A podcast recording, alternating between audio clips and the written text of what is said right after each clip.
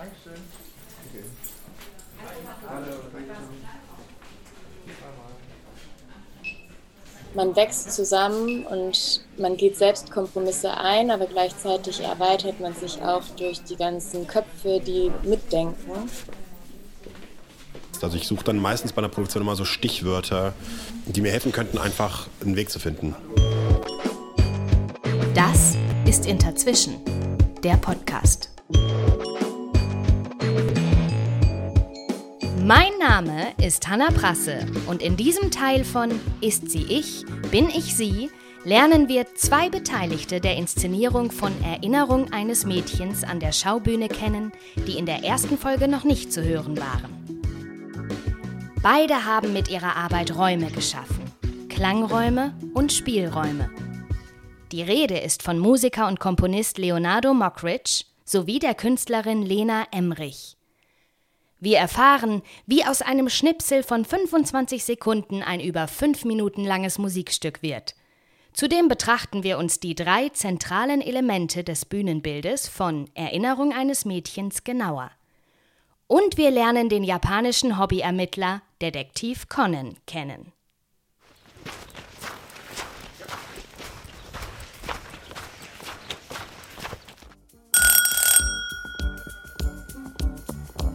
Wir treffen Leonardo Mockridge in seiner Wohnung in Berlin, in der sich gleichzeitig sein Studio befindet. Kreuzberg, ungentrifizierter Altbau.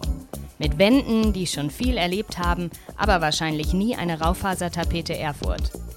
Die Möbel sind größtenteils Vintage. Im Kontrast dazu steht im Flur eines dieser smarten Fahrräder mit eigener App, die man auch draußen nicht mehr anschließen muss. Mit seiner musikalischen Ausbildung startete Leonardo Mockridge im Alter von 16 Jahren, als er seine Sachen packte und auszog, um Gitarre zu studieren. Sein Ziel sollte die University of Brighton an der Südküste Englands werden. Während dieser dreijährigen Studienzeit reifte dann bereits sein Entschluss heran, in Zukunft Musik für Filme machen zu wollen. Auch dies ließ sich in nochmals drei Jahren in Brighton erlernen. Fortan standen also Themen wie Harmonielehre, Filmdramaturgie, Orchestration und Musikproduktion auf seinem Lehrplan. Danach darf man sich dann Bachelor in Music Composition for Film and Media nennen. Hört sich gut an, befreit allerdings nicht von der großen Unbill fast jedes beginnenden Künstlerlebens, nämlich dass zunächst einmal niemand auf einen gewartet hat. Also schlug sich Leonardo ein paar Jahre als Tonassistent in einem Tonstudio durch. Für andere vorbereiten, für andere produzieren, für andere Kaffee kochen. Von Montag bis Freitag. Woche für Woche. Für Leonardos eigentliche Ambitionen eindeutig zu wenig. Zum Glück kam dann ein Anruf aus Berlin.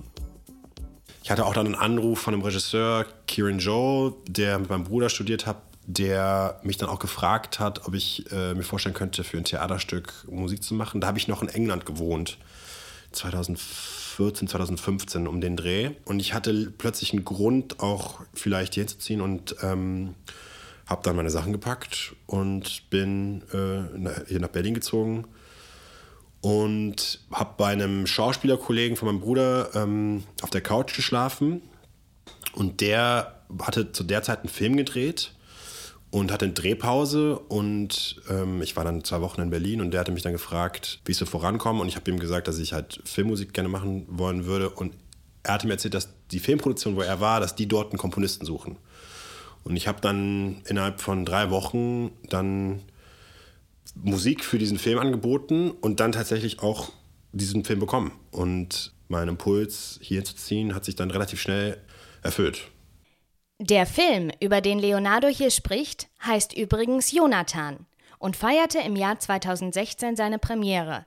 Und das nicht irgendwo, sondern im Programm der Berlinale. Also das war wahnsinnig ähm, erschreckend, wie das Bauchgefühl mir dann doch den richtigen Weg geweist hat.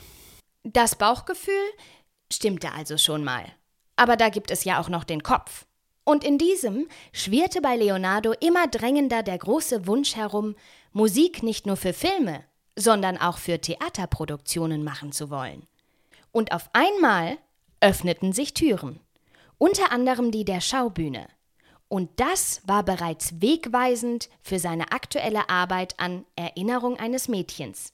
Denn damals begegneten Sarah Kohm und er sich zum ersten Mal. Robespierre! Nieder mit Robespierre!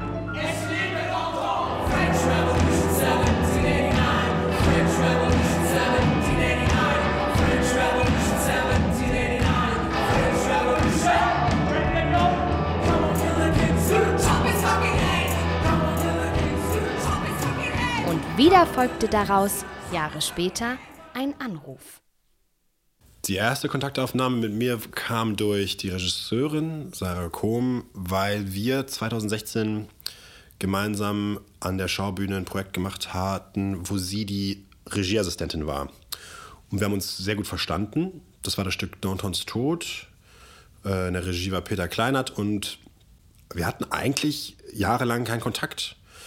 Und plötzlich kam ein Anruf von ihr, und sie hatte, mir, hatte mich gefragt, ob ich mir vorstellen könnte, dort im Studio ähm, Musik für ein Pro, eine Produktion zu machen. Genau.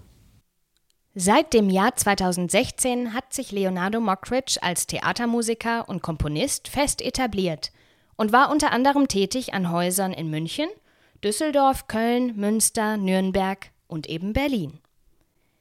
Er genießt mittlerweile also eine gewisse Freiheit, was die Auswahl seiner Projekte betrifft. Was hat ihn also künstlerisch daran gereizt, bei Erinnerung eines Mädchens mitzuwirken? Was mich am meisten interessiert hat, war, dass es ein Monolog sein sollte. Und ich hatte noch nie einen Monolog erarbeitet und fand, dass ich mit einer Schauspielerin gemeinsam eine Welt auf die Beine stelle ähm, und als sozusagen unsichtbarer Spielpartner im Raum bin. Das fand ich sehr spannend. Und an diesem Punkt wollen wir nun genauer eintauchen in die konkrete Arbeit von Leonardo. Wie entsteht die erste Idee? Wie entwickelt sich diese bis zum Endergebnis? Welche Gedanken liegen diesem Arbeitsprozess zugrunde? Wir werden das zeigen am Beispiel des sogenannten Harfenthemas. Wenn Leonardo von einem unsichtbaren Spielpartner spricht, dann ist die Harfe hier sicher ganz besonders gemeint. Wir wussten von Anfang an, dass wir schon ein Thema für den Abend wollten. Schon irgendwas Thematisches, was man immer wieder aufgreifen könnte. Dann geht man erstmal auf die Suche nach den Dingen, die man gerne hören will, die man vielleicht nicht auf der Bühne sieht. Irgendwas Unterbewusstes, was vielleicht ähm, zum Vorschein kommen sollte. Und habe erstmal mich sehr viel mit dem Thema Reflexion und Erinnerungen auseinandergesetzt. Also ich suche dann meistens bei einer Produktion immer so Stichwörter, die, die mir helfen könnten, einfach einen Weg zu finden.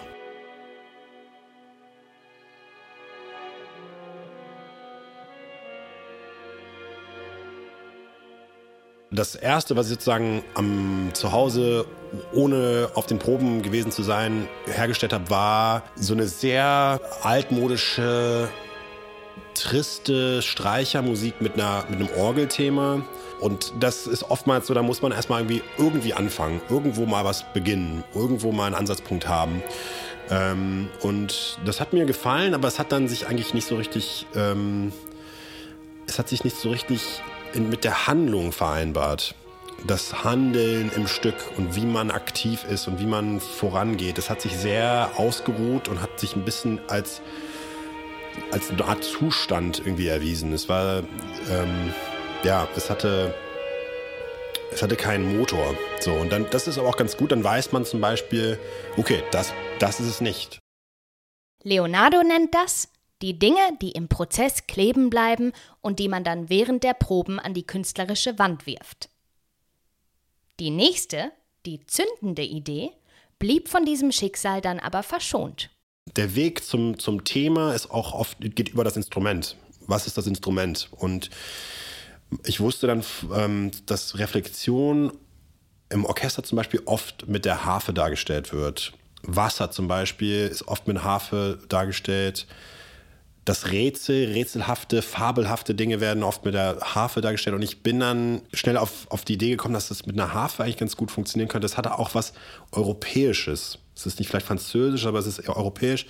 Es ist klassisch und somit wusste ich, dass, dass das eigentlich ein guter Indikator sein könnte, dass das funktioniert. Also kramte Leonardo in seinem musikalischen Erinnerungsspeicher nach allem, was dort unter dem Begriff Harfe abgespeichert war.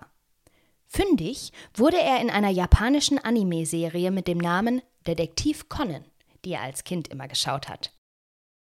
Ich heiße Shinichi Kudo. Von einer kriminellen Organisation wurde mir ein geheimnisvolles Gift eingeflößt, das mich geschrumpft hat. So wurde ich zu Conan Idogawa, einem Grundschüler. Trotzdem habe ich den scharfen Verstand eines 17-Jährigen behalten. Wenn es um die Aufklärung von Kriminalfällen geht, mache ich jedem Erwachsenen was vor.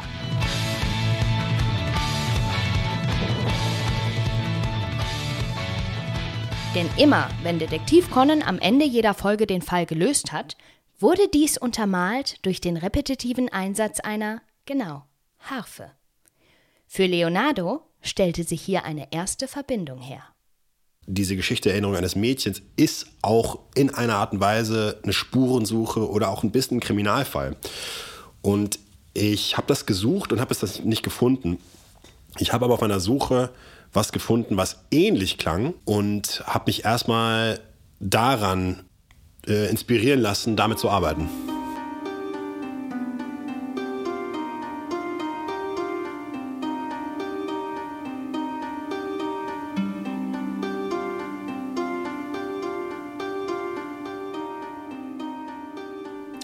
Dies sind nun also die 25 Sekunden, aus denen nach und nach ein Musikstück von über 5 Minuten Länge und der unsichtbare Spielpartner der Darstellerin Veronika Bachfischer erwachsen sollte. Das Endergebnis hören wir uns jetzt an. Live on Tape kommentiert von Leonardo Mockridge. Also was wir jetzt gerade hören, ist die akustische Aufnahme, die ich mit einer Hafenspielerin gemacht habe, um dieses Thema mit einer richtigen Harfe aufzunehmen. Jetzt, das ist das Thema und im Hintergrund hört man so einen mückenschwarmartigen Sound, das ist auch Harfe. Und jetzt ist mein Anliegen, das Thema ähm, mit dem Gefühl von Sommer zu verbinden. Jetzt hört man Flöten und im Text beschreibt sie einen Sommer. Und es ist mein Gefühl jetzt hier, dass ich was Heißes haben will. Ich will die Hitze spüren. Und die Flöten sind sozusagen ein Gegenkontrast zu diesem, zu diesem repetitiven Motor. Ähm, harmonisch gesehen ist es auch ein bisschen unklar, weder ob das jetzt positiv ist oder negativ. Es hat so eine ambivalente Stimmung. Ähm, jetzt hört man auch E-Gitarren, die dazukommen. Also jetzt hört man Harfe, E-Gitarren und Flöten, die zusammen ähm, sich jetzt weiterentwickeln und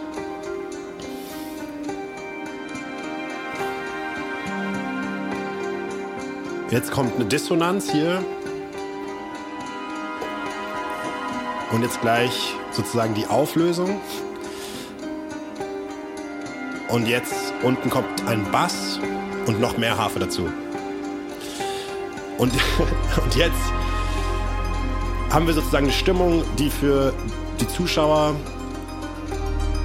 das wird jetzt einfach akzeptiert. Das Ohr hat sich jetzt an diesen, diesen Fluss an Instrumenten also gewöhnt und akzeptiert. Und bei Theatermusiken ist es oft wichtig, dass man was etabliert, aber nicht zu viel verändert, weil das Ohr eigentlich bei der Stimme bleiben muss. Und ich sozusagen jetzt gehofft habe, dass jetzt eine Welt kreiert wird, die aber nicht zu sehr in Frage gestellt wird und die einfach als eine Art Fläche oder als Gefühl den Raum füllen kann. Ähm, jetzt haben wir auch hier oben eine höhere Oktave in der Harfe, die das begleitet.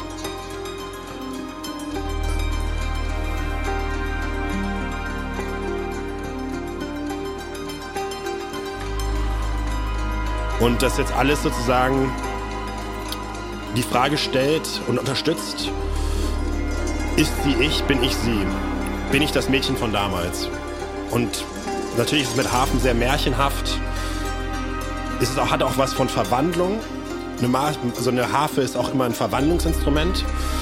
Ähm, und somit hat das für mich sehr gut funktioniert. Und ich war natürlich sehr dankbar, dieses Hafen-Sample zu finden. War aber natürlich dann auch, habe mich da sehr viel mit beschäftigt, was mache ich jetzt damit? Und wie kann ich das jetzt weiterführen? Und ähm, und auch weiter formulieren. Ähm, genau. Jetzt kommt der zweite Teil, der bisschen so dieses Detektive, detektivische, rätselhafte bisschen darstellt. Die, die Harmonie wird ein bisschen enger. Ähm, wird ein bisschen fragender. Hier auch so ein bisschen wie so ein Quiz. Könnte man auch sich so in einem Quiz-Duell oder so vorstellen. Ähm, und ich wusste aber, dass ich jetzt nicht ewig lang dieses Thema von vorhin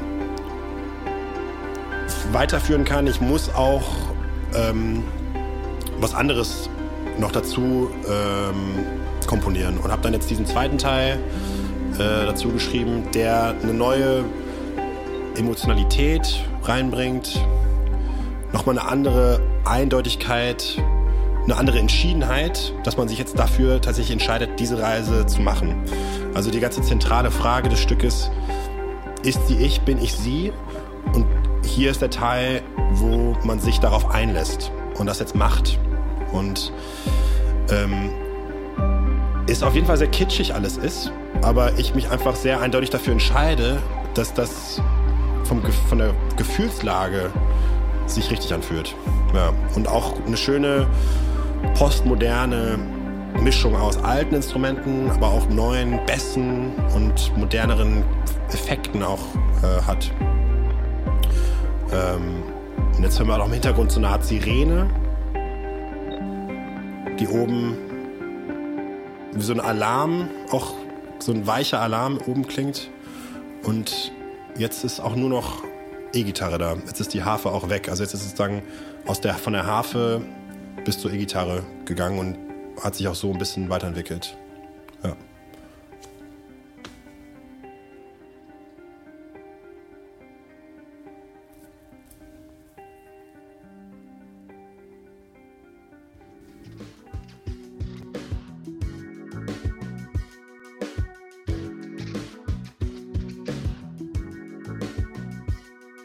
Wie wir von Leonardo Mockridge zu Beginn ja schon erfahren haben, wird im Kunstbetrieb offensichtlich ziemlich viel telefoniert. Und das machen wir jetzt auch. Wir rufen an in Paris, wo sich die Künstlerin Lena Emrich zum Zeitpunkt unserer Verabredung gerade befand. Lena hat die Bühne und das Kostümbild für Erinnerung eines Mädchens konzipiert und umgesetzt und sich damit zunächst einmal auf fremdes Terrain begeben – denn dies war ihre erste Arbeit in diesem Bereich. Aber der Sprung vom eigenen Studio in das Studio der Schaubühne erschien ihr durchaus schlüssig. Ich habe meinen Master im Studio for Special Activities in Warschau gemacht und das ist eine Klasse, die sich vor allem auf Kunst im öffentlichen Raum bezieht. Und deswegen habe ich auch in der Zeit in Warschau und auch noch immer ähm, einen performativen Anspruch an meine Kunstwerke und kollaboriere auch mit verschiedenen Menschen und mache auch Performance Pieces. Und auch meine Skulpturen sehe ich immer im, in der Interaktion mit dem Betrachter. Also wenn man um meine Objekte läuft in einer Galerie, hat man auch einen physischen Bezug zu ihnen. Und deswegen hat sie sich einfach richtig angefühlt, ein Bühnenbild zu machen.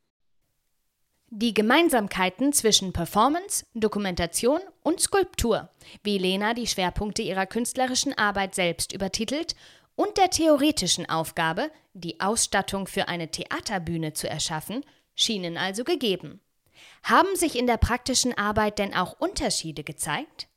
Auf jeden Fall. Es ist natürlich so, ähm, dass man in der Kunst nochmal ganz anders arbeitet, weil beim Theater ist die Institution als Mechanismus ganz klar spürbar und man ist ein viel größeres Team, wo natürlich andere Hierarchien herrschen als bei mir im Studio. Beim, bei mir im Studio ähm, konzipiere ich ja dann das gesamte Kunstwerk und im Theater ist es eine Teamarbeit.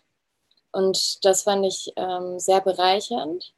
Man wächst zusammen und man geht selbst Kompromisse ein, aber gleichzeitig erweitert man sich auch durch die ganzen Köpfe, die mitdenken.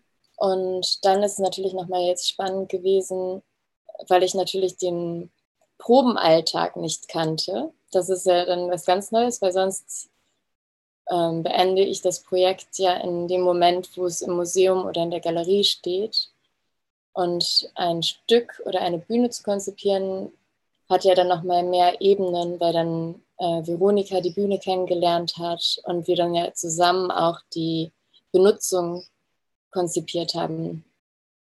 Während Veronika Bachfischer, Sarah Kohm und Elisa Leroy den Stoff Erinnerung eines Mädchens sehr bewusst und innerhalb eines längeren Findungsprozesses für sich ausgewählt haben, musste sich Lena Emrich erst einmal hineinfinden. Sowohl in die Geschichte als auch in die Darstellung des Themas Feminismus. Ich musste es ähm, viermal, also ich habe es das erste Mal gelesen und dann drei bis viermal noch als Audiobook gehört um dann meine Distanz und meinen Zugang zu finden und dann auch das Buch äh, zu schätzen und zu lieben lernen. Aber erstmal war es eine sehr spezielle feministische Sicht, die ich nicht komplett vertrete. Es ist nicht meine eigene, aber da, das heißt nicht, dass ich glaube, dass das Stück, weil es nicht mal genau meine feministische Meinung ist, finde ich trotzdem sehr relevant und wichtig und dass es gezeigt wird und auf die Bühne gekommen ist, fand ich den richtigen Schritt. Es ist ein sehr emotionales Buch. Es geht auch viel um Opferrolle und was genau jetzt das bedeutet und auch gesellschaftlich reflektiert wird. Und ich habe da so ein bisschen immer eher eine andere, genau, ich, ich gehe anders mit solchen Themen um und ich glaube, dass es halt auch ganz wichtig ist, dass wir alle auch verschiedene Ansichten haben, was, was ist jetzt feministisch oder wie verhalte ich mich selbst oder wie möchte ich, dass andere sich verhalten. Und ich finde, dass jede Art von Feminismus seinen Platz haben sollte und gesehen werden sollte und dann man auch die verschiedenen Ansichten respektiert und dadurch dann man in einer Gesellschaft vorankommt. Nun wollen wir uns die Bühne genauer anschauen, die Lena geschaffen hat. Diese besteht aus drei Elementen. Das Hauptelement ist ein Paravent, bestehend aus fünf aneinandergereihten Elementen, die mit einer verspiegelten Bronzefolie überzogen sind. Erinnern soll dies an die Zeit der 50er und 60er Jahre. Je nach Lichtsituation spiegeln sich darin mal das Publikum, mal die Schauspielerin. Und dringt das Licht von hinten auf diese Elemente, soll eine Art pastellfarbene Traumlandschaft entstehen. Was ja auch noch total wichtig ist, dass der Paravent auf Rollen ist und deswegen durch Veronika dann erst ähm, aktiviert wird und dann zum einen ein Schlafzimmer ist, dann in der nächsten Zimmer der Partykeller, dann in der nächsten Szene die Wand, die als mit einem Graffiti beschmiert wird und ich fand es auch schön, dass der Paravent am Anfang so ein fast heiliges, perfektes Objekt ist und dann durchs Spiel immer weiter dekonstruiert wird. Tatsächlich passiert eine ganze Menge unter Beteiligung, Bewegung und Verformung dieses Paravents. Davor, dahinter und auch zwischendrin. Geschlossen und unter Einsatz einer Nebelmaschine wird er zum Beispiel kurzzeitig zur Tanzfläche.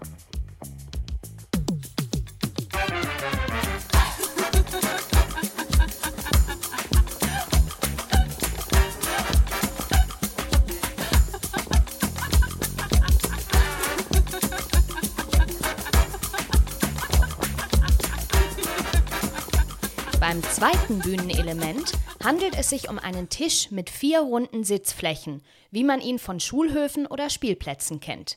Fest im Boden verankert, unbeweglich und absolut unkaputtbar. An solchen Tischen wurden sicher schon Millionen von Spickzetteln beschriftet und unzählige heimliche Zigaretten geraucht.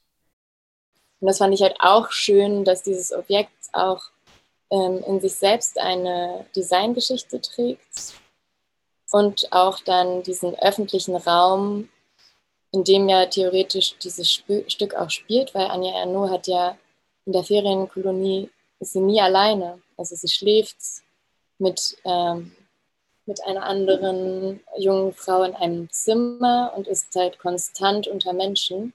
Deswegen fand ich auch wichtig, dass man halt dann nicht einen normalen Tisch nimmt, sondern dann auch einen Tisch, der sich in einem semi-öffentlichen Raum befindet. Im Hintergrund der Bühne befindet sich das dritte Element. Geschwungene Rohre, die von der Decke herunterhängen und Kostümelemente in sich tragen. Eines dieser Kostüme ist eine schwarze Lederjacke. Diese Jacke steht symbolisch für die Figur des Chefbetreuers H., der in dieser monologisierten Bühnenfassung zwar nicht physisch auftritt, aber eine zentrale Figur der Geschichte ist. Ja, es war spannend, weil man muss ja immer darüber nachdenken, okay, so ein Kleidungsstück erzählt eine Geschichte. Und ähm, wir haben erst gedacht, okay, was ist H für ein Typ? Und man denkt immer schnell an so eine College-Jacke, haben wir ganz schnell gedacht, weil man jetzt, man ist in diesem Ferieninternat auf dem Land und der coole Typ, der an der Ecke lehnt, aber vielleicht gar nicht so cool ist, sondern so ein bisschen versucht, sich auch zu behaupten. Und dann haben wir recherchiert und verschiedene Schnitte auch recherchiert. Ich zusammen mit Vanessa, meiner Assistentin, und so ein bisschen geguckt, okay, was hatten wir da, hatten denn die Leute in den 50ern überhaupt ein, an? Wer war der Bad Boy? Also es gab einfach verschiedene Möglichkeiten, das auszudrücken und wir fanden dann die Lederjacke ganz gut, weil es so ein bisschen auch bisschen mehr so dann auch dieser Aufreißer Macho-Typ ist, nur manchmal durch ähm, einen Scheinwerfer angeleuchtet wird und dann aber auch wieder verschwinden kann. Okay, okay, wir geben es zu. Hier war jetzt wirklich sehr viel Vorstellungsvermögen gefragt. Aber für alle, die jetzt neugierig geworden sind, Fotos des Bühnenbildes finden sich auch auf unserer Instagram-Seite, die wir in den Show Notes verlinkt haben. An dieser Stelle beschließen wir unseren kleinen Rundgang durch die Musik und das Bühnenbild der Produktion Erinnerung eines Mädchens an der Schaubühne. In der nächsten und gleichzeitig letzten Folge von Ist sie ich, bin ich sie, werden wir über die konkrete Probenarbeit berichten. Wir waren bei den Endproben dabei, haben zahlreiche Durchläufe gesehen und die letzten Schritte der Inszenierung an die Öffentlichkeit begleitet. Weiterhin zuhören lohnt sich also. Bis dann.